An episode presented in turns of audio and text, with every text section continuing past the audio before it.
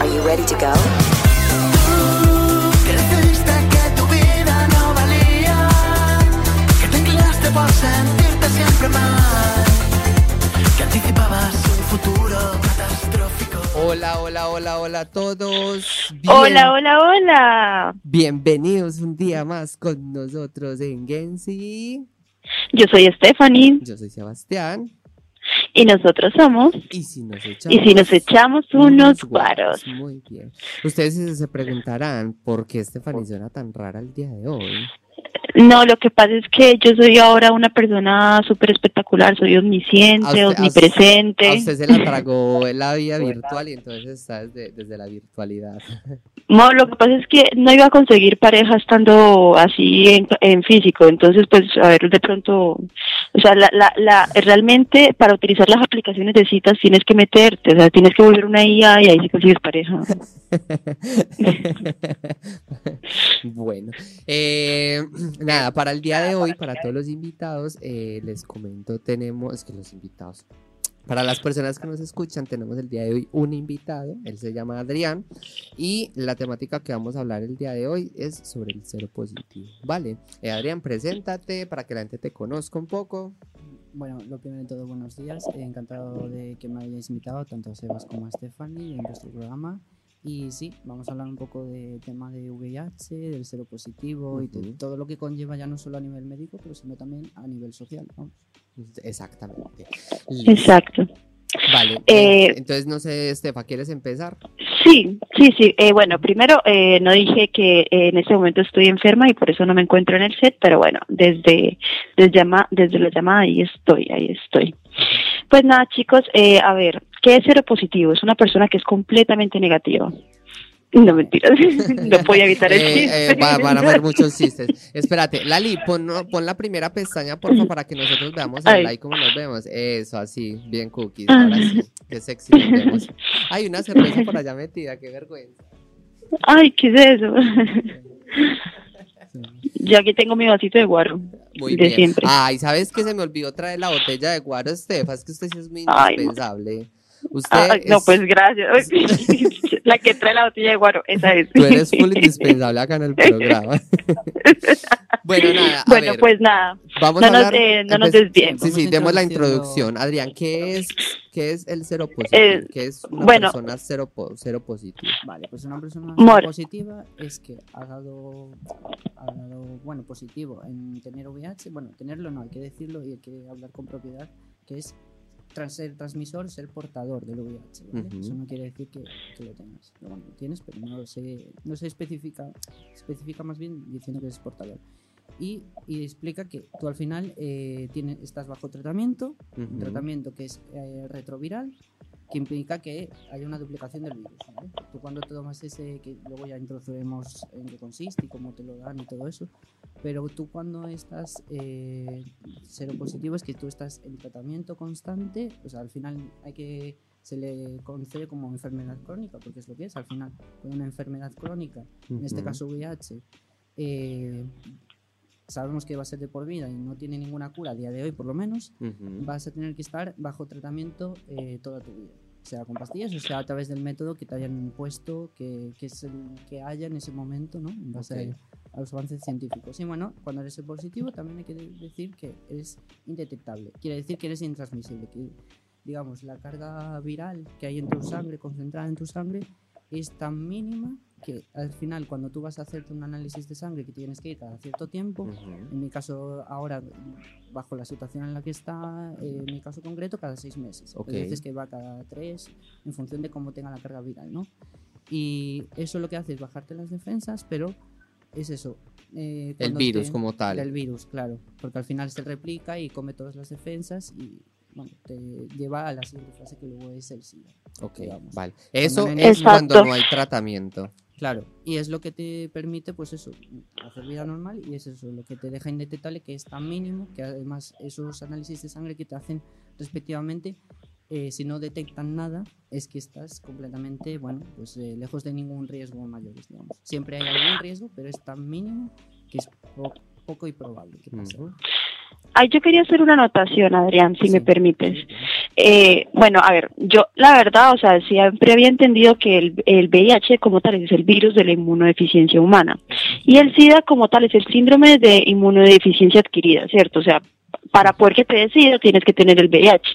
Lo que me pareció, eh, lo que me llamó la atención es que según la RAE, ser cero positivo es, eh, dice la RAE, que contiene anticuerpos específicos en el suero sanguíneo, especialmente el virus del SIDA. Claro, eso está bien que lo, que lo matices porque esos, eh, bueno, esos defensas que te dan te las da el tratamiento. Es decir, tú- si tú estás constantemente tomando ese tratamiento, ese tratamiento lo que te da es defensas a mayores para combatir ese virus y que al final se mantenga a raya y que no se siga multiplicando, ¿no? Y se mantenga como, casi, como decirlo, a cero, ¿vale? Ujú. Para que, bueno, al final seas totalmente indetectable y sea indetectable. y es eso. Gracias a tomar esas pastillas, en este caso, pues tienes más defensas que combaten ese virus concretamente. Sí, de hecho, si, nos, eh, si remontamos en el pasado, eh, a ver, esto fue una enfermedad que tuvo mucho auge, si se puede decir es, usar esa palabra, en 1990, ¿cierto? Eh, claro, era una enfermedad que era muy indetectable y la gente lo dejaba pasar y además que no había un, un tratamiento claro para eso porque pues apenas estaba comenzando. Eh, de pronto como para explicar eh, qué- qué eh, cómo se transmite el VIH, ¿cierto? Hay diferentes formas. Está la sexual, que es la eh, directamente por las relaciones sexuales, pero es por lo de los fluidos, por el semen, por, por todo en general. También está relacionada con las agujas o con instrumentos, que hay un intercambio de, de agujas que están contaminadas, por ejemplo, las personas que Se droga. eh, Sí. se drogan, exacto, eh, con heroína, cosas así, se compartían las agujas. O, por ejemplo, eh, también pasó mucho en la época de guerras o cosas así que, por ejemplo, tenía que ser transfusiones directas. Mm. Eso también pasaba mucho. Eh, también hay una transmisión vertical, eh, que esa es cuando eh, una madre da luz. O sea, eh, eso quiere decir de que si la madre está infectada, tiene que tenerlo por cesárea, porque si está infectada y por lo, eh, pues obviamente son conscientes de eso, no puede ser el parto eh, natural, porque si no. Eh, Ve, mira que yo de ese, yo de y ese- también la leche materna. yo, yo de ese, de la transmisión por parte de la madre, yo juraba que, o sea, que solamente es con tener el, VI el VIH y tener el bebé gestando, automáticamente se lo transmitía. No sabía que era en el parto. Claro, pero hay que tener en cuenta que la vía vaginal al final es una vía por la que todos esos virus pueden entrar y al final hay una serie de mucosas y todo eso que, que puede provocar que si está en las mucosas también a través de ahí lo coja el bebé una vez nace. Ok, Entonces, o sea, pero la, contamin- Sí. la, la contaminación. No, la lo que pasa es que recuerda que la es- placenta- Es, es directamente en, el, en, en la vagina. O sea, por Sí, el cordón y por la leche umbilical. materna. leche. Vale, vale, ok, qué interesante. sea positivo, claro. Esa no la sabía. O sea, yo creía que el virus por, por medio del cordón umbilical eh, contagiaba al bebé. No sabía que, que, que también Eh, era... bueno. Pues mira, acabo de aprender algo No. nuevo. Y eso que yo sabía bastante del tema, pero claro, coño, hoy acabo de aprender algo Pues nuevo. hay que recordar que al final eh, estas vías de información, yo por ejemplo lo he sacado del Ministerio de Sanidad, la página del Ministerio de Sanidad, si pones Ministerio de Sanidad VIH, ahí tienes y te resuelve las cuatro claves, cuatro preguntas claves que se suelen hacer o que tienen dudas la gente y Mm. te explica un poco resumido pues eh, por las distintas vías para que tú, pues eso, un conocimiento básico al final que es necesario, pues, dónde podría estar el riesgo, ¿no? Me gusta, me gusta que dejes esa información. Esta información yo la saqué del manual de Merck o el manual de la MSD. Eh, ah, bueno, eh, también por la leche materna. Y Sebas, eh, diciendo, como explicándote un poco, lo, recuerda que la placenta es como lo recubre todo al bebé y es, es totalmente diferente. O sea, eso. Es otro cuerpo ahí dentro de otro cuerpo. Entonces, como por decirlo de esas, con esas palabras. Que, sí, que hay Eh, totalmente del exterior. Muy bien. Ajá. pues mira. Yo una vez escuché un caso de una señora que eh, eh, directamente le hizo daño a su bebé porque ella sabía que era seropositiva y había tenido el hijo por, o sea, no, lo tuvo por cesárea, pero eh, amamantó al niño a propósito. Ah, a Ah, propósito. claro, pero ya con una intención de, de que lo tuviera. Sí, con la intención de contagiarlo. De hecho. Sí, de hecho hay niños que se contagian eh, simplemente porque de pronto las madres no sabían, por lo menos en este caso de, de algún daño específico, o eh, bueno, hay diferentes casos. Eh, como para decir algo corto, es de que antes la gente sí estaba muriendo más por estos casos, como estaba diciendo Adrián, pues ya las personas, ya hay un tratamiento más específico, eh, ya las personas pueden eh, tener mayor acceso a este tratamiento y pueden tener más controles y se ha disminuido mucho la tasa de, mortalidad de esto. Claro, a ver, digamos que eh, quienes han, pues en este caso, hecho por ello ha sido pues el, el colectivo LGTBI, los gays al final. eh, somos eh, los que más lo hemos sufrido en este caso, y lo- donde más se ha podido ver, ¿no? donde más se ha resaltado. Y que gracias a que todos estos años de investigación en la ciencia se ha conseguido llegar a al menos un tratamiento que te permita vivir con normalidad. No está del todo hecho, pero bueno. Incluso mira que han, sal- han salido tratamientos ya tipo vacuna o está... No, Sí, bueno, hay sal- que- es muy reciente que salió o algo así, ¿verdad? Sí, a mí el año pasado ya me lo comentaron, que fue la- bueno, una novedad, que al final te meten un hinchazo intravenoso Ujú. y que es cada dos meses y no tendrías necesidad de tomar una pastilla. Eso ya, Porque la pastilla es diaria, ¿verdad? es diaria, ¿Es una o dos? es una, Una sola. una, una cada día y a ver, según cada uno como lo quiera lo quiera ver o le guste más. Yo, me siento más cómodo, llevo como eso, año y pico, casi dos. Con el tema de la pastilla me viene bien. A mí los pinchazos ya de por sí no me gustan particularmente. Ok. Y eso ya en función de lo que sea más cómodo a cada uno. Pero bueno, es ir allí, te pinchan cada dos meses y vas tranquilo. Yo creo que en el caso mío, donde, donde fuese el caso, donde yo estuviese con, con el virus, la verdad yo preferiría el pinchazo. Mm. ¿Sabes? Porque yo soy muy olvidadizo, también perezoso, entonces como el tema de todos los días una pastilla, una pastilla es como, guau, qué pereza, la verdad. A mí me Sí, daría mucha pereza el tema de una pastilla y si sé que hay una vacuna, Total. prefiero que cada dos meses, incluso creo que han, ido avanzando para que sea un año, pero claro, eso sigue todavía en estudios porque una vez lo, Todavía lo hay, escuché y lo leí por ahí. Aún hasta no hace mucho, hasta hace año y pico, eh, bueno, se estaban hablando de, bueno, de investigación en, en tratamiento ya de por vida, ya que quitase de por sí lo que es el VIH, Ujú. eh, a través, bueno, investigación a través de células madre. que Parece ser que, bueno, investigando y utilizando un poco, experimentando con células madre, parece que se puede dar la clave para muchas curas y están en ello. Ya han probado el primer caso clínico en España hace, bueno, ya te digo, esto fue, fue febrero del año pasado cuando yo tuve conocimiento de esta noticia. Y que no, de hecho no la de- descubrí yo, me lo pasaron pues amigos y gente cercana que me conoce, que sabe que estoy con este tema muy, muy a tope, eh, que bueno, que era algo como un paso más allá, teniendo como la esperanza de que, oye, igual para las generaciones anteriores, que han sido las que han luchado y que han- no han tenido la oportunidad de poder tener un tratamiento para poder curarse, ¿no? Y no llegar al punto del. SIDA, pero sí que para a lo mejor nuestra generación sí que puede llegar a haber una cura. Claro, eso, eso es lo que, por ejemplo, desde mi perspectiva, me da mucha rabia cuando gente dice como, ay, es que eh, esas marchas no sirven o, o- o- o manifestarse no sirve para nada. Y al final con este tipo de cosas nos damos cuenta que sirve muchísimo. Sirve, sirve más Porque es que si no hubiese habido esas manifestaciones, esas marchas, esas protestas en contra de ese tipo de cosas, nadie, nadie estaría haciendo nada, absolutamente nada. Incluso eh, la, la- el VIH se volvió pandemia, Ujú. Uh, se volvió pandemia o no, creo. Bueno, hay un dato interesante que cabe recalcar, que parece como que también, de cara también, si nos metemos un poco en lo social, parece que solo está atribuido que tengan VIH o que lo puedan llegar a aparecer personas que, bueno, de gays o lesbianas que tengan, bueno, con- Ujú. relativas al colectivo LGTBI, con eh, objetivo de que solo sea, pues, principalmente bianal o que sea entre hombres, ¿no?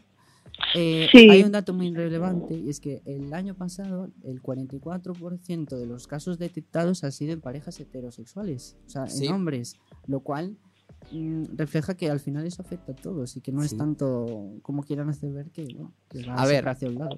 Un problema muy grande que tienen los heteros es que eh, creen que simplemente el coito vaginal y, eh, va, lo único que atrae es un embarazo, no tienen en cuenta. Eh, solo lo piensan los heteros. Sí, sí, sí, totalmente. totalmente.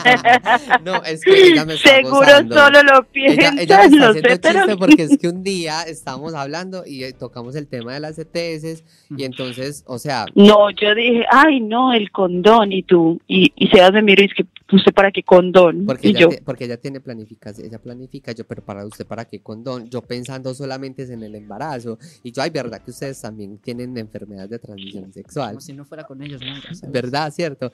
Entonces, los heteros, las re- los que tienen relaciones heterosexuales, se olvidan, ah, bueno, no me puedo embarazar porque, porque uso cualquier método anticonceptivo, entonces fo- follemos a pelo. pelo. No. Se olvidan de la Mm. gonorrea, la sífilis, el herpes, bla, bla, bla. Qué bla. gonorrea, Qué parce. gonorrea, pues, amor. Entonces, sí, la verdad, sí, eh, es normal. La verdad me parece normal. A ver, me parece. No, te normal, parecía no, muy, no, no, muy- normal no. A te ver, parecía muy raro. que sí me parece, verdad que usted eh, también. que ese porcentaje mm, no me sorprende por lo mismo, por lo que los heteros pasan. Incluso, incluso hay unos que son más cínicos, más carelavados, que follan con hombres y van y follan con la mujer y, y- y- y todo a pelo. Y claro, la mujer que Yo- no tenía nada que ver ahí termina también Ya, con ya, el virus. con- Yo quiero decir algo sobre eso, amor. Eh, lo que estaba diciendo ahorita, que por ejemplo esos niños que terminaban con la tra- eh, con el VIH era por eso, por lo mismo, porque eh, los padres eh, iban a tener relaciones sexuales. Puede ser que, por ejemplo, con prostitutas que no se, eh, que obviamente ya tenía, ya tuvieran la enfermedad, eh, o bueno, quién sabe, de pronto también una relación, eh, bueno, con alguna persona que ya tuviera el, el virus y luego iban a tener relaciones con la esposa y eh, pues obviamente la madre en alguna otra forma eh, le podía transmitir el virus a- al niño si de pronto estaba amamantando o algo así. Claro. Y Ah, por no, y ejemplo, hay- hay, hay otros factores asociados con, con el aumento de, de la tasa de diseminación. Por ejemplo, la pobreza. Lamentablemente la pobreza es, es un factor que se asocia a- al, al aumento de la dis- diseminación de la enfermedad. Y también la violencia sexual por las violaciones o algo así, esas personas que tienen el virus y se ponen a violar por X o Y motivo. Eh, también la falta de educación, por ejemplo, nosotros lo estamos hablando ahorita aquí en juego cuando tú me dices, ay, verá que ustedes también les da, pero hay gente que no tiene una buena educación sexual Sí, y se les, no les explican sobre eso y no les explican sobre los métodos de barrera, sobre las enfermedades que pueden eh, contraer. También los sistemas de salud, pues que no brindan el acceso como a las pruebas de VIH y los antirretrovirales. Hay sistemas de salud que no dan eso. Entonces eso también aumenta la diseminación. Y por ejemplo también está la estigmatización, la criminalización y la discriminación de personas con VIH. Entonces, eh, pues, o sea, como tener esas cosas en cuenta. Y ahorita, pues, más adelante sería eh, bueno hablar en cuanto a como los estigmas sociales y eso. Ah, un dato muy curioso que me llamó la atención, lo, leí ahí mismo en, en el manual de, de la MSD, decía que, por ejemplo, las personas que son... Eh, que son ricas, por decirlo, pues que so- tienen más dinero, eh, tienen más relaciones sexuales, eh, o pues tienen relaciones homosexuales, eh, y, eh, pero o sea, como que no lo mencionan, como si fueran tipo de la alta sociedad, pero no dicen, o sea, como puertas cerradas, que tienen relaciones así y no se dan cuenta que están teniendo relaciones con personas infectadas. Y las personas que son pobres, por ejemplo, más que todo en, en Asia, en Asia eh, en Asia, eh, por ejemplo, más que todo es por eh, inyección de, de, de drogas y cosas así, compartir jeringas y cosas así. Yo, uy, qué interesante. Que- Esteban, sí, mira que, espera, no lance más datos, no me lance todo de una. Sí, sí, no, Eh, me Perdón, ametrallando perdón. todo muy de una y, y me va a acabar rápido el programa. Vale, mira. No, amor, si hay tanto para hablar. Sí, pero no me matralle todo de una. Mira, tú mencionaste algo que me pareció muy interesante y es que, bueno, nos estamos focalizando en grupos, ¿verdad? Entonces, ya hablamos el, el- el de las parejas homosexuales, los heteros que no se cuidan y también me parece importante recalcar el de los y las trabajadoras sexuales. Porque claro, son al fin y al cabo los que yo diría que tienen el porcentaje más grande de posibilidades de, con, no solo de VIH, No, de contraer otro tipo de, de cualquier enfer- otro de- enfermedades infecciosas. Sí. que tienen la suerte, entre comillas, que tienen, es que, bueno, una gonorrea, una sífilis, bueno, te metes eh, mm, pastillas, ¿cómo se llaman esas? Los, ay, ¿cómo es que se llaman? No recuerdo. creo Los yo- antibióticos. Sí, Y, bueno, te lo quitas de encima, Sí. obviamente teniendo ya la su carga eh, viral en el cuerpo, pero bueno, digamos que es una enfermedad que simplemente te metes una semana el, el antibiótico pasa. y ya sigues tu vida normal. curar, lo otro no. Pero claro, el VIH ya Sí, te, te sí. contagias por primera vez y ya te jodes.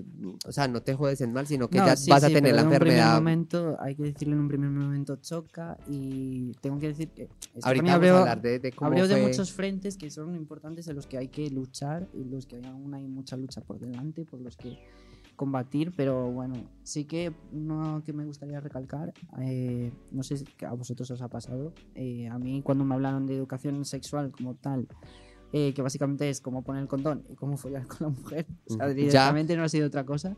eh, me gustaría que me hubieran explicado todo este tema de las infecciones y enfermedades sexuales de transmisión sexual, del VIH, en qué consiste. Ujú. O sea, creo que al final, y a la gente joven de ahora, que también, bueno, está un poco descarrilada en eso, está un poco más, eh, bueno, no teniendo tantos prejuicios, pero bueno, no sabiendo un poco cómo, cómo hacer las cosas. Adri, mira que eh, tú que mencionas eso, eh, una vez en uno de los programas que creo que fue cuando tuvimos la psicóloga sexual, hablábamos de que eh, en las escuelas la, eh, la poca educación sexual que dan, porque realmente es poca, eh, siempre es hombre y mujer, o sea, un relación sí, sí, hetero. sí. A la mierda las relaciones homosexuales y ahí eso también implica en ese incremento del tema de las ETS, porque al día de hoy acá en Coruña yo sé que hay muchas ETS, o sea, o Coruña como tal está regadísimo de ETS. Puede ser o tanto por falta de- de- de- de educación como también por falta de concientización de la misma gente. Claro. Alas, Alas que es una asociación de, eh, Ah, de acá sí. de, de- de Coruña eh, a, pro de- a favor de la comunidad LGBT, constantemente hacen pruebas de VIH, en el local de ellos hacen pruebas de VIH gratis, totalmente gratis, eh, y hacen charlas. Eso es un pequeño grano que hacen, pero yo digo que las administraciones públicas también tienen que poner un punto más grande, porque al fin y al cabo son los que más poder tienen, de obviamente. llevar toda esa información a los colegios, porque es que dar esa información no es decirle a, a los gays, eh, vean, no es decirle a, la- al- a los estudiantes follen y tengan relaciones sexuales, no, es para cuando empiecen su vida sexual o si ya la empezaron, porque ya hoy en día empiezan desde muy Súper temprana, súper pronto. desde muy temprana, Por eso, 12, por eso lo 13 decía, años. que gente que venía con a lo mejor 10 años menos, eh, lo que se encuentran, eh, y no es por falta de información a día de hoy, si la puedes encontrar. El, tema es un poco que esa información que encuentres sea la veraz, por eso Ujú. yo remetía antes a la a des- desde, el Ministerio de Sanidad. Eh, pasa que teniendo todo ese acceso a la información que tienen, no la, no la emplean Ujú. y creen que sigue siendo como antes y que las cosas eh, son como les están diciendo, que al final es te enseñan a poner un condón en un pene plástico y ya está. Es Y como, ya está. eh, Al menos a usted le enseñaron Adrián, qué pena-. Eh. Adrián, una pregunta. A ver, me, me llama la atención todo el tema que, o sea, toda la información que tienes, porque la verdad es bastante interesante. Quería saber si de pronto, o sea, cómo fue tu vida antes del, eh, de- del diagnóstico. O sea, ¿tú de verdad conocías ya esta información o lo fuiste aprendiendo después? A ver, he de reconocer que no toda, no era del todo consciente, sí sabía algunas cosas. ¿Como cuáles? Sí sabías. ¿De qué eras consciente antes de, de, Antes de, de, de eso, eh, sobre todo a través de casos como puede ser Freddie Mercury o gente ya que tenía un cierto nombre, ¿no? Y sabías un poco del tema, sabías que eso al final eh, era un virus que estaba en la sangre, que, que suponía, pero no diferenciaba, que eso era también la clave y que hace no mucho me explicaron, eh, antes, de- en el momento en el que me dijeron, oye, pues mira, tienes VIH, eres positivo. Eh, la diferenciación entre VIH y SIDA y que una cosa podría llevar a la otra. Eso Ujú. no lo tenía muy claro. Que sí tenía claro que había esas dos cosas, pero yo no lo correlacionaba en ese momento. Ok. No era consciente. O sea, tú creías que era una cosa y otra otra. Claro, que eran como dos enfermedades de transmisión sexual que se podían dar, pero no tenía, no lo encontraba esa O relación que simplemente VIH era lo mismo que SIDA. También. Porque yo Porque también. muchas veces, en Yo muchas antes, claro. ocasiones se ha relacionado que directamente VIH y SIDA es lo mismo. Claro, porque hay mucha gente que dice, ay, usted tiene SIDA, no. Y, y, por ejemplo, yo antes de, de empezar mucho como a informarme de esto, empezar a, hacer eh, activismo, eh, yo también era eso, era VIH y SIDA, para mí era completamente lo mismo. Ya luego uno con el tiempo es que se da cuenta que son dos temas diferentes y pues muy interesante eh, saberlo. Yo, eh, te hago una pregunta. Hmm. Tú, tú fuiste, digamos, a hacerte una analítica, ese, analítica viene siendo como examen Sí, de sangre. sí, es que lo explico porque como tenemos público también de Latinoamérica, en Claro. Latinoamérica no decimos analítica, Ah. allá decimos examen. Vamos a ir a hacer Sí, un bueno. examen. Bueno, whatever. El caso es que, eh, o sea, tú te fuiste a hacer una analítica porque te sentías mal o fue cosa de rutina o por qué decidiste ir a hacerlo y cómo fue en ese momento tu, tu reacción cuando, cuando saliste. Mira, yo te dieron el con resultado. Con un motivo con el que fui fue otro completamente distinto. Yo la verdad que llevaba unas cuantas semanas previas, estoy hablando igual de mayo por ahí, del 2022, eh, que me encontraba fatal, eh, dolores de estómago, bueno, de todo un poco, diarrea, tal, una serie de cosas. Y también un poco de gripe, de síntomas de gripe, pero bueno, Ujú. luego era COVID, ¿no? Eh, lo que, bueno, yo dije, bueno, sigo estando así mal, no podía, bueno, me dijeron, no, vente a que te hagan algo, que te, bueno, fui al médico, mi médico de cabecera como siempre y demás, y fui y me dijeron, no, bueno, te voy a pedir que hagas una análisis de sangre, a ver si tienes alguna cosa y tal, y de repente, bueno, para ver un poco a la semana, eh, pues ya me, bueno, me llamaron y me dieron los resultados. Y Por bueno, teléfono te dieron la noticia. eh, me dieron por teléfono un poco la noticia y luego tuve que ir allí a- al centro de nuevo para... Ay, Para pero qué fuerte que le digan a uno eso por bueno, teléfono. Y, y a través del teléfono también en la aplicación que tiene de Sergas los datos, ¿no? Que veías un poco los datos de la analítica, cómo habían salido. Y salía positivo VIH. Claro, iba por un motivo di- diferente y me encontré con esto. Es como repente, cuando vas a- al, al- al- al médico por una gripe y te apuntan un pie. Sí, sí, sí, por eso, que, que fue muy extraño porque yo decía, "Joder, yo vengo por esto, con otro problema y tal, y parece como que eh, luego me enteré, lo, lo que me dijeron, y que yo no era consciente, porque al final no hay un síntoma aparente de que tú lo vayas Ujú. a tener, claro. Ese es el problema que hay con el VIH, que al final se esparce tanto que es tan silencioso en eso, ya. que no hay un síntoma que se pueda producir en la piel o en algo que te haga ver que... Y por eso es tan difícil, porque eso. al menos, por ejemplo, el herpes, la gonorrea, son, son tienen, Claro, o sea, yo- visi- años visualmente. Antes, años antes tuve gonorrea. Ujú. por una vez que, claro, mm, eh, pues eso, pobre de mí, que yo fui inocente de decir, ah, no, sin condón. Ya. Y desde aquello, eh, desde aquello ya me conciencié y dije, no, nunca más. Eh, pero claro, pasó esto y yo no era consciente de, de ello. No lo eres porque no lo hay. No hay forma de, de serlo. Es verdad, es verdad. Eh, y luego me dijeron que es que realmente llevaba años con esto. Llevabas años. Sí, no sabían decirme cuántos, pero ya esto ya lo tenía desde hace años. Y yo en plan, Coño, ¿Cómo? mierda. Claro, no, no puedes pensar. Wow. cosas, eh, ¿cómo- Y digamos-. Ya, ¿En qué momento? claro. Sí. Claro, No lo sabes. ya ahí sí no puedes, no, no, no. Y no solo eso, que también te pones a pensar de pronto las personas con las que hayas tenido Sí. alguna relación Hay- donde tema- pudiste haber con contagiado. Que, que sí que me gustaría hablar luego con eso. Incluso, eh, espérame que no sé qué pasó. Eh, eh, ahí hay una luz prendida verde, baja la, la línea, bájala. Eso, Vale, ya perfecto. está, vale. Entonces, eso. Luego ya, si queréis, andamos un poco más en eso. Pero sí que hay una cosa que... que- Eh, que dame un segundito. sí. Lali, ¿le puedes decir a los chicos que si te, nos, nos conectan otra vez a la llamada para yo no ir al estudio, porfa? Gracias.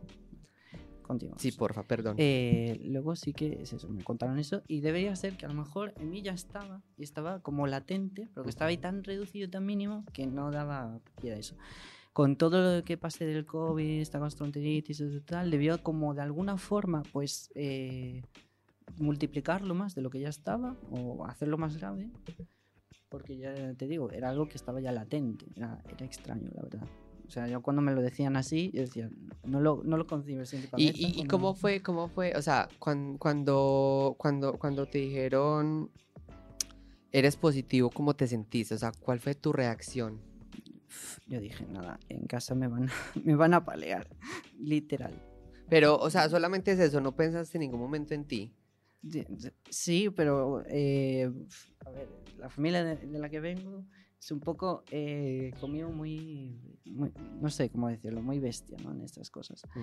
Y sabría que cualquier reacción que iban a tener ellos iba a ser de todo menos buena. O sea, que tú nunca, o sea, en principio nunca pensaste en, en- en decírselos. Me costó, pero yo tenía que decirlo. ¿Cuánto digo, tiempo te, te costó ir a Nada, en el mismo día, o sea, porque fue el momento ya que me dieron los resultados. Y en el momento que me dieron los resultados, realmente dije, tengo que ir con esto, no puedo esconderlo. No puedo esconderlo, lo va a querer saber porque saben que he ido a esto por otro tema, se van a encontrar con esto y yo prefiero, dije, pues tengo que ir de frente. O sea, eso fue casi que inmediato. Sí, sí, sí, sí, ya sin paños calientes dije, voy de frente. ya Va, está, qué fuerte. eso. A ver, lo digo porque, pues, por ejemplo, personalmente a mí me costaría muchísimo. A mí, luego, a, a posteriori sí que costó más eh, un poco todo, pero ya por otros temas. Pero sí que luego, eh, para reconfirmar, si daba, lo que me dijeron es que si la primera analítica que tú te haces te da positivo, ya es más probable que lo lo tengas. Pero bueno, querían hacer una segunda y normalmente se suele hacer una segunda para descartar que a lo mejor sea así. Ujú. Nada, la segunda otro tanto de lo mismo y ya estaba más que claro que sí. Mira que ese sentimiento yo te lo entiendo mucho de alguna forma, porque yo recuerdo que una vez estuve con un chico, por suerte, ese día yo no sé, yo, yo quería pelo, así normal, y menos mal, él dijo condón, y yo listo, vale, eh, usamos. Eh, Estefa, ¿ya estás en línea? Sí, sí, aquí Vale, estoy. perdón. Eh, el- nada, le estaba contando a él, a Adrián, eh, perdón, es que se nos colgó, entonces un problema Sí. técnico.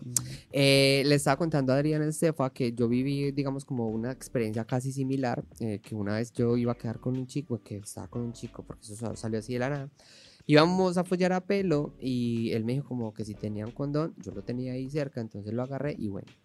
Resulta que a los meses, dos, tres meses, me escribió, Sebas, hola, ¿cómo estás? Ta, ta, ta, y me va diciendo, es que eh, te tengo que contar algo, salí positivo para VIH, tienes que ir a hacerte una analítica, eh, porque claro, a ver, igual ese día, a pesar de que usamos condón, también hubo lo que fue eh, orales, también fue lo que hubo beso negro, porque bueno, claro está, aclarar aquí muy importante me parece, por sexo oral y por en besos negros o besos Sí, orales, cualquier otra práctica Es- que no implique un- es- directamente penetración. exacto, a ver, es pro, eh, las posibilidades de contagiarse las hay, Son mínimas, pero Son las hay. mínimas, a mí me pasa las- un poco lo mismo. las sigue Yo habiendo. siempre con condón y siempre con una protección y todo. Y mira, al fin y al cabo me ha pasado igual. Ajá. Entonces, sí o sí deben de mantener eh, igual esa, esa, ese, como esa prevención, porque Ujú. así usen condón en la penetración. Bueno, el caso es que entonces, guau, ese, en ese primer eh, momento, yo, a mí se me bajó todo, yo creo que yo hasta pálido me puse, porque fue como, o sea, mierda, ¿qué? Aparte de que fue yo de vez en cuando, muy por allá espor- esporádicamente, y que justo en esa época, en ese momento, me salgan con eso. El caso, fui, me hice, el- eh, era una prueba rápida, eh, me la hice, tales, y era esas pruebas rápidas que esperas ahí en el momentico, y entonces mientras eso le dan dando una charla a uno, y yo, ay, yo me estaba muriendo ahí lentamente, cuando, bueno, negativo, yo, bueno, uf, ahí me alivié un poco. ¿Qué pasa?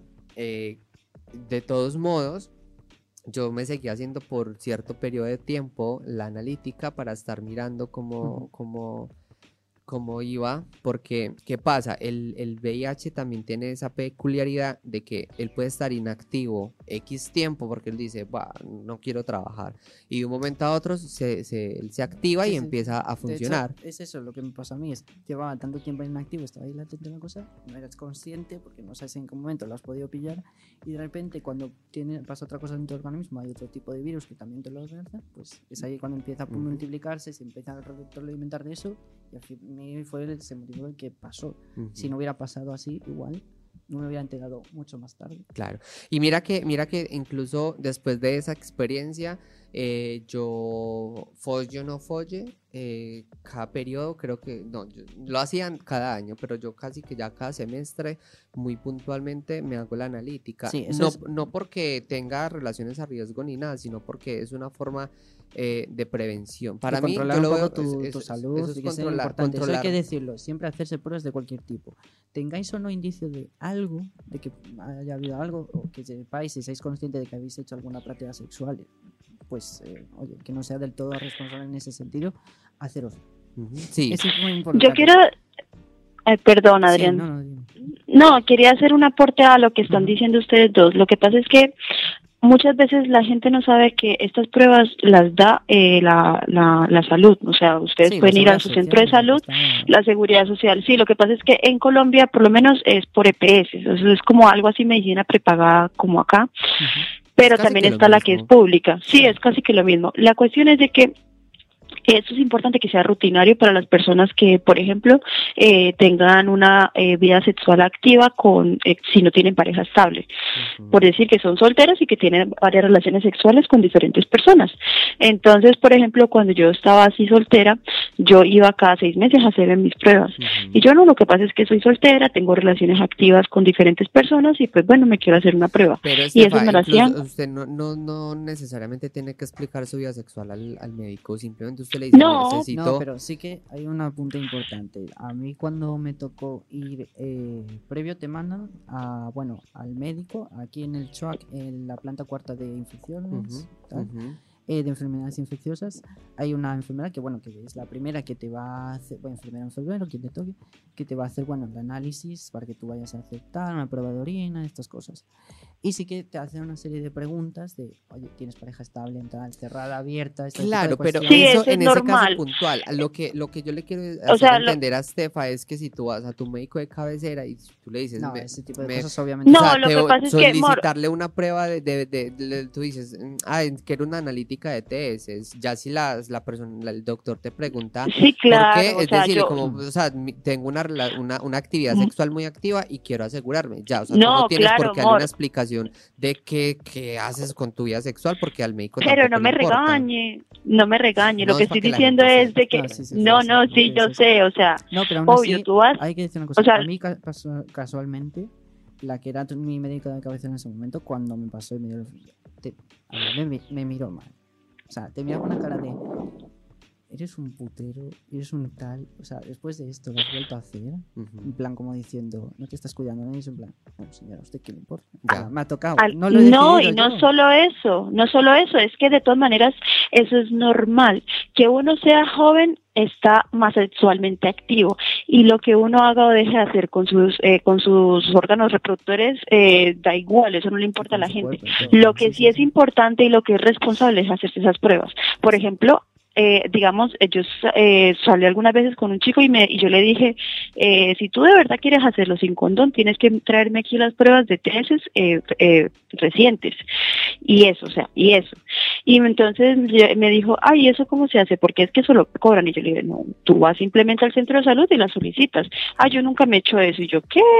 De todos modos, de todos modos, sigo recomendando, así la persona recién se haya hecho un- una prueba de TS. A ver, él tranquilamente se lo puede haber hecho la semana pasada, pero resulta que es que el virus activó justamente el día después del, del, del, del tema de la sangre, ¿sabes? Ujú. Eso hablando de parejas esporádicas, ya si tienes una pareja estable ya es muy diferente. O sea, la protección, que- la protección se las recomiendo, o sea, ya sos cada quien, pero la protección es súper recomendada y más si son parejas, eh, o sea, si tienen una vida sexual muy activa, si tienen vida sexual activa, eh, lo más recomendable es Con que más ut- razón, utilice con mayor razón, ¿sabes? Eso para prevenir, ya si la persona no le gusta y se confía en que, bueno, le dieron una prueba de TS, ve, eh, te, te dio una prueba de TS hace una semana, pues bueno, vale, venga, no hay ningún problema. Y que al final Pero lo recomendable es la protección. de que esa práctica sexual que estás haciendo, que puede implicar un No, claro. Yo lo digo es porque, a ver, con ello, porque al final pasa mucho que, bueno, hago esto y tal, no me va a pasar nada. No, bueno, no te va a pasar nada esta vez. ¿Quién te dice que la próxima que vuelvas a hacer esa práctica sexual que conlleva un riesgo, igual esa otra persona no sabe realmente si tiene algo, si no, si es una... Pero vamos, yo creo que es importante también eso, que tengamos en cuenta Listo. Eh, yo quiero puntual, bueno, ya seguir un poco más con las preguntas. Sí. Eh, mira, em, ¿cómo fue ese proceso de aceptación de, listo, tú empezaste a tomar tu medicina, ¿cómo fue ese proceso de, de- de asimilar y aceptar que vas a vivir con esto? A ver, hay- eso para empezar ha sido duro y cualquier persona que lo piense y que le pase, eh, bueno, no es ninguna, no es un, un camino fácil. Ujú. Sí que es verdad que con mi familia ha sido en un principio muy complicado porque querían en todo ese momento que me parecía absurdo saber dónde fue, en qué momento, con quién. Yo creo que eso serie te de- carcome mucho la cabeza, Sí, ¿no? Al día de ese hoy de no, cosas. ubicas... No lo ubico porque a lo largo de estos años pues he tenido durante bastante tiempo parejas estables con las que, bueno, con protección y todo y no ha sido, vamos, no hay un atisbo que te haga pensar algún indicio de hemos hecho esto y ha pasado. No. Eh, pero sí que la pregunta recurrente era como, ¿para qué? Si, para- la conclusión a la que yo llegué es que al final no, no te va a solucionar nada el hecho de saber en qué momento, así como Ya. tal, ya no hay remedio a esto, hay que asumir que eso ya no... Y, y tú Pero- a esas parejas sexuales les avisas, o sea, les dijiste como, hey, ve, una En el analítica". momento en el que me pasó, eh, yo no tenía pareja. Vale. O sea, estaba soltero, pero tampoco tenía muchas relaciones, porque bueno, ya venía de mucho tiempo que me encontraba un poco mal de salud, estaba, estaba en otra cosa y Ujú. realmente pues no estaba yo eh, por otros temas, pues eso, anímicamente para tener relaciones. O estar... Ya te digo que fue una época de, justo sequía y, en este tema y de repente Qué sale. rabia. O sea, Qué rabia. Fue como una cosa de si fuera por. Pero, hace o sea, poco, a- no, a, lo que yo me refiero como tal es, eh, usted hoy le avisaron, tienes, tienes VIH eh, y todo que sé, toda la siguiente semana dijiste, bueno, yo hace X cantidad de meses estuve con X persona, le avisaste, o sea, hablaste con esa persona y le dijiste, vea, hazte una Sí, analítica. sí, sí. Vale. Una que era más o menos ahora habitual y sabía. Te lo quiero preguntar es porque eh, a mí personalmente me parece que eso es tener responsabilidad se- sexual afectiva, porque claro, eh, tú, tú, tú lo que estás haciendo es, es, es, es preocuparte por la otra persona, porque si tú lo tienes, lo más probable es que la otra persona lo tuvo, sí, si no usaron protección o algo, bueno, lo que sea, pero me parece muy importante que cualquier persona que se contagie por cualquier ETS y haya tenido parejas recientes, informarlo para que esa persona también pueda tener ese autocuidado de irse a hacer su analítica correspondiente y, y- y corroborar que, que está bien de Claro, salud. claro, A mí igual lo que más me podría preocupar es eso. Yo que, bueno, a mí ya me ha pasado esto, pues ya está, tiro para adelante con eso. Pero a mí lo que más me fastidia, o me fastidia, y, y de- sobre todo con la última pareja con la que estaba, que lo sabía desde un principio, Ujú. eh, que lo supiera y que, que se cuidara. Yo no, no voy a hacerle ese feo, ¿no? Ya. Coger, hay gente que lo hace. Eso tengo te iba a decir que hay- de hay- eso. Pero eh, yo lo que quería es, sobre todo, de, oye, me voy a cuidar yo y también quiero que te cuides tú. Ujú. No quiero que hagamos cosas, aunque sea una pareja cerrada, de estar haciendo cosas que conllevan un riesgo para ti. Yo ya tengo VIH, ya, bueno, mira, ya está. Ya tengo que acarrear con eso, pero tú no tienes necesidad. Mira que hubo una época en Medellín, eh, fue una historia que me contaron, yo realmente no sé qué tan cierta es, pero era un chico que estaba contagiado por VIH y, este chico mm, llegaba, se mordía a él, luego mordía a la otra persona y llegaba, lo besaba y le decía bienvenido al mundo del SIDA. O sea, imagínate el nivel de, de ser tan hijo de puta, de hacerle eso a una persona simplemente por gusto, por placer. Yo conozco un caso hace no mucho de un conocido mío que también le pasó con una persona que quería que era positivo de VIH y tenía mucha relación, se estaba, bueno, pillando de él, vamos. Eh, se estaba enganchando bastante y que le- hasta le propuso en algún momento de que lo tuvieran sin condón y demás y todo. eh, y sin que se tomara la pastilla para que él también lo tuviera. Lo quería hacer partícipe de eso. y Yo dije, Coño. madre mía, pero ¿cómo puede ser llegar gente hasta ese punto? Pero mira que hay, hay eso, es- eso viene siendo como una especie de, de- de parafilia, Hmm. que hay gente que busca personas que estén contagiadas para, para ellos también contagiarse. O sea, es, eh, por- te lo digo porque hace días que estuvimos con la psicóloga sexual que hablamos Mm. de, de- de- del tema de educación sexual, tocamos ese tema de, las, de las fantasías y, y esa fue una de ellas. A ver, las fantasías, los fetiches no están mal, están mal hasta que llega un punto, este por Bueno, ejemplo, en eh, el que va a afectar tu salud. Claro, la salud de la otra persona, estamos hablando de la salud de la otra persona, ¿qué necesidad hay de eso? Pero ya te digo, yo también conocí este caso y me pareció como muy rocambolesco de decir, pero vamos a ver.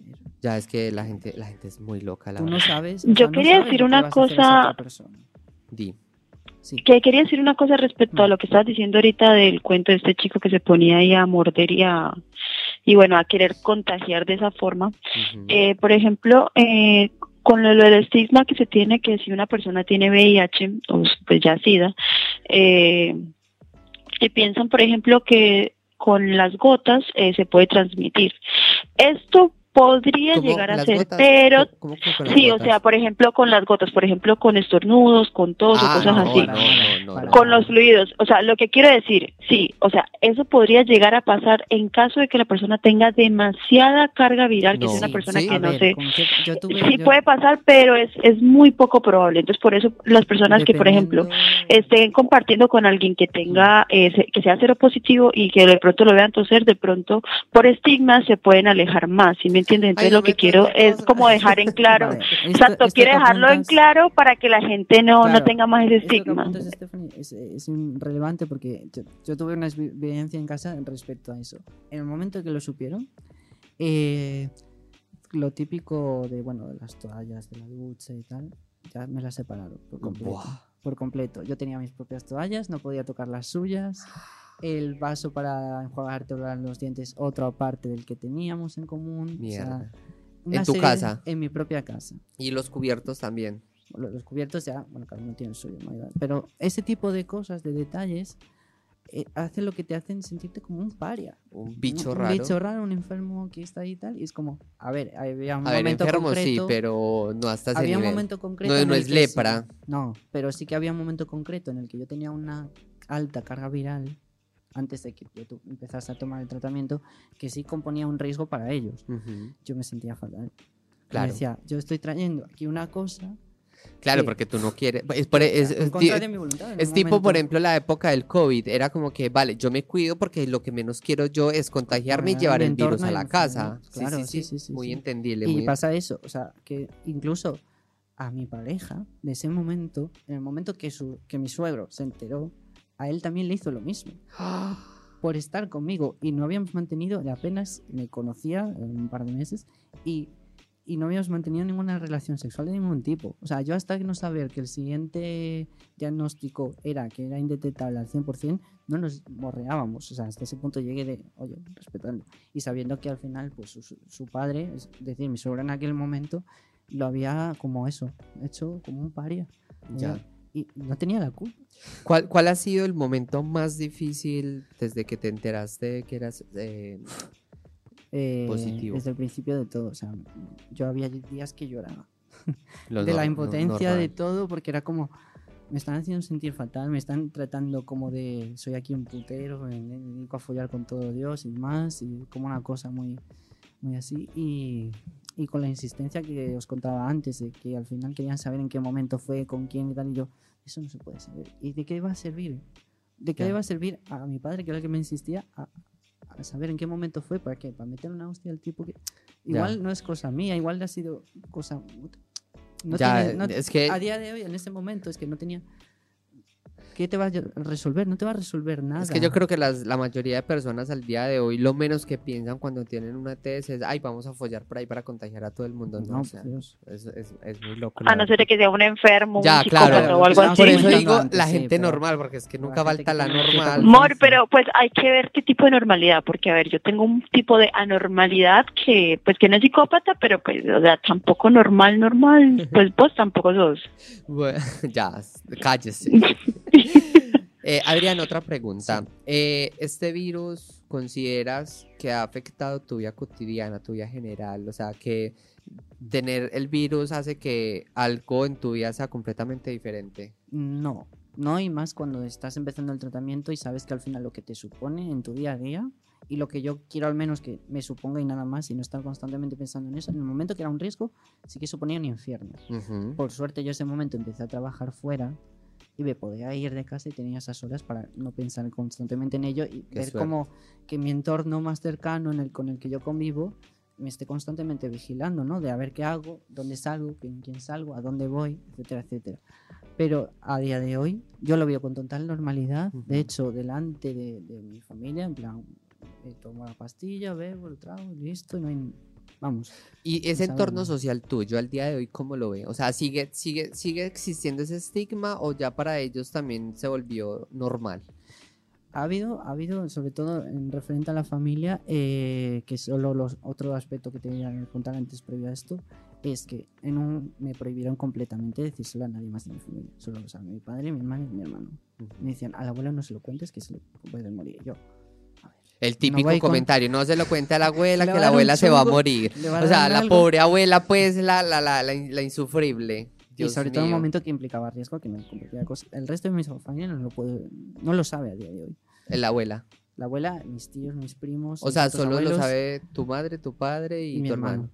Mi hijo, pues a partir de hoy todo el mundo se va a enterar. De una vez le Me gustaría, tengo que decir que me gustaría poder decirlo y decirlo con naturaleza y normalidad. Es decir, es otra enfermedad crónica como Vale, otra hagamos entonces una cosa. Mira, mira la cámara y dilo. Vamos a ver. es- Anótalo, Lali. Es, una enfermedad crónica como otra cualquiera.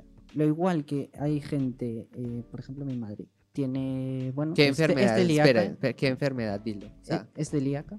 ¿Ah? Madre No, no, no, no, Ah, no. bueno, el VIH, quiero decir. Se tiene que tratar como una enfermedad crónica como otra cualquiera. Y es lo que es. Es algo que no tiene cura de por vida. Pero no por tener contacto constante con, con esa persona, sea mano a mano, sea una cosa de cercanía, va a suponer que tú te contagies o que te vuelvas gay, que hay gente que lo piensa. Ya, normal. Ese es el tema. Sí. Eh, entonces, eh, la reflexión en este preciso momento es eso. El virus eh, no, no te va a convertir en un bicho raro, no. Vas a seguir tu vida normal, simplemente tomando una pastilla al día. Es como, Claro. im- eh, o sea, un hipertenso, yo qué sé. Sí, sí, sí, está. como cualquier otra persona que toma una pastilla para otro, otra, otra enfermedad crónica de cualquier tipo o otro tipo de historias. Es así, no tiene más. Mira que yo tenía por acá anotada una pregunta que dice, ¿cómo crees que la sociedad puede contribuir a reducir el estigma asociado al VIH? A ver, es complicado. Si estás, eh, bueno, si tienes gente, una red, como digo yo, red de amigos y de amistades que te, que te, que al final es tu familia que tú eliges, porque al final yo sabía que, vale, a mi familia no se lo puedo contar, no puedo hablar de esto con ellos, pero dije, no, no me vas a coartar en que yo, mi gente que está conmigo y que me, bueno, que me aprecia, me quiere y demás, que yo se lo vaya a contar. Yo necesito, no por una cosa de alardear, necesito contarlo, necesito sentirme arropado. Y yo creo que toda esta gente que a lo mejor no tiene un entorno social, un entorno de una red de amigos, de amistades que, que le ayude y que le, bueno, que sirva de soporte Ujú. al final para, para eso, para poderlo sobrellevar, eh, la gente que se encuentra muy sola no tiene a nadie quien pueda. Por eso también hago un llamamiento de que si tú te encuentras así solo, si estás em, mal por esto y demás, es normal, no te preocupes, a encontrar a esa gente eh, con la que realmente entienda lo que te está pasando. Claro, y hay muchas redes de apoyo. El, eh, yo vuelvo y recalco lo que siempre lo digo. Yo creo que casi todos los programas menciono. ALAS. ALAS es una asociación LGBT. Mm. eh, es un- un- una red de apoyo a la cual se pueden eh, comunicar. Nosotros, yo considero que el programa de nosotros es un espacio seguro Mm. en el que, a ver, yo no, yo no tengo la enfermedad, pero conozco gente, por ejemplo, como tú, que tiene, tiene el virus y, y que podemos dar ese acercamiento y dar esa, poderle ayudar a esa persona que, a que pueda llegar a un punto en el que tenga su vida normal. ¿Cómo? Dándole información, acercándolo con personas que estén de la misma manera, no estigmatizando. Entonces, eso, eso al final Al también. final, ayuda, est- escuchar como estos casos como el mío, que a mí ya me costó pues decir, eh, o tiro por una vía o por otra. Y dije, es que la vía que hay, para mí la única vía que hay, es tratarlo con normalidad. Y para ello hay que Y- hablar de ello. Son temas tabús que no se terminan de hablar del todo, pero para que deje de serlo hay que hablarlo, hay que reivindicarlo. Si no, ¿cómo vas a conseguir algo, no? Por eso me gusta que hayas venido acá a contarnos sobre este tema, Adrián, de que verdad. Pues muchas gracias. Exacto, no, sí, sí, exacto, total. no todo el mundo tiene los, eh, la, Los la, la huevos, capacidad dígalo, de los huevos, eso, los sí. cojones. Todo el mundo tiene los huevos, los Es- es cojones, los proceso- pantalones de decir sí, las sí, sí. cosas. Es un proceso mental eh, largo y complicado. Ya, me imagino que Y sí. al Claro, final, es si que- tienes un entorno que, que en este caso, como digo yo, el entorno que tengas social de amistades es súper importante para personas como nosotros, que somos seropositivos, que, que nos apoyen y que digan, mira, pues para adelante con ello. Yo estaba hablando con, con el grupo de amigos, les decía, mira, ya estoy aquí, tal, oye, lo vas a hacer genial, me alegro, tal. Y hay otra gente que, bueno, tiene otra opinión al respecto de esto, otra forma de ver las cosas y prefieren no ser, dis- ser más discreto en ese tema. Ya, a ver, sí. en algo Adrián. que tú tengas una relación sexual, la discreción ahí en eso no tiene mucho sentido. Sí, Ya. Adrián, yo te quería preguntar una Sí. cosa, pues estás, eres libre de contestar o no. Eh, ya dijiste que esto se trata como una enfermedad crónica, que simplemente no te debe afectar en tu vida, entonces tampoco afecta a las relaciones sexuales o por lo menos cómo debe ser eso en una persona que es seropositiva. Eh, en una persona que es seropositiva no afecta. Eso sí, siempre es recomendable o tomar PrEP o condón. Pero en realidad afectar no afecta. Hago un paréntesis. PrEP, profilaxis preexposición, es un medicamento en el cual eh, tú te lo tomas una pastilla diaria y en caso de que estés con una persona que sea positiva a VIH, eh, eh, ya el, el medicamento genera anticuerpos en las células para que el virus no se pueda reproducir. Ya está. Exacto, eso es.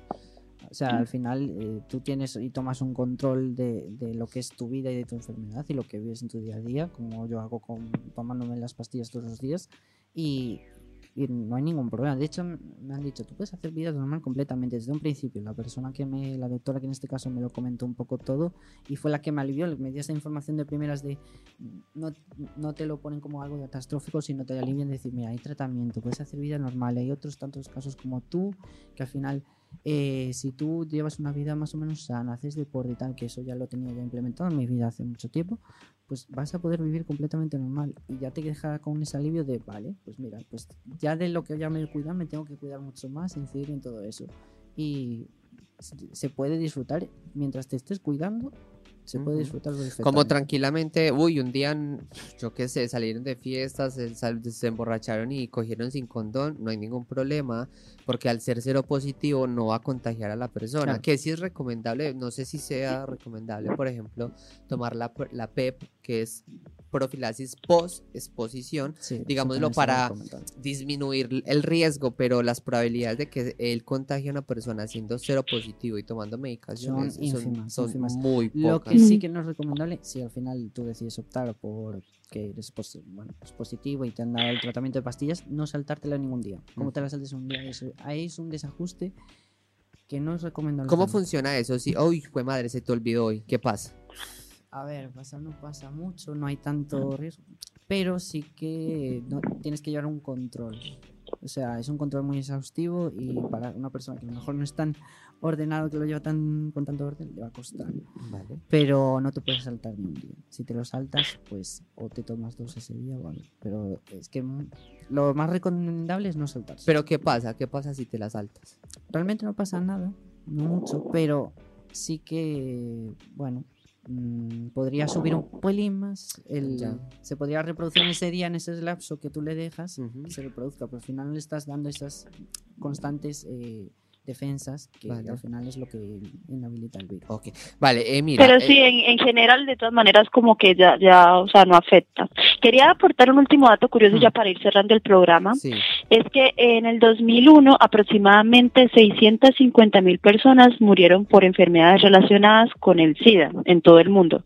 En comparación que en el 2004 fueron 1.9 millones de personas. O sea, se pueden hacer la comparación y miren cómo ha avanzado tanta la, la, la medicina y todos los tratamientos que, que han podido aportar para las personas para que hoy en día puedan tener una vida más normal, más llevadera y que se trate como una enfermedad crónica, como lo está diciendo Adrián. Sí.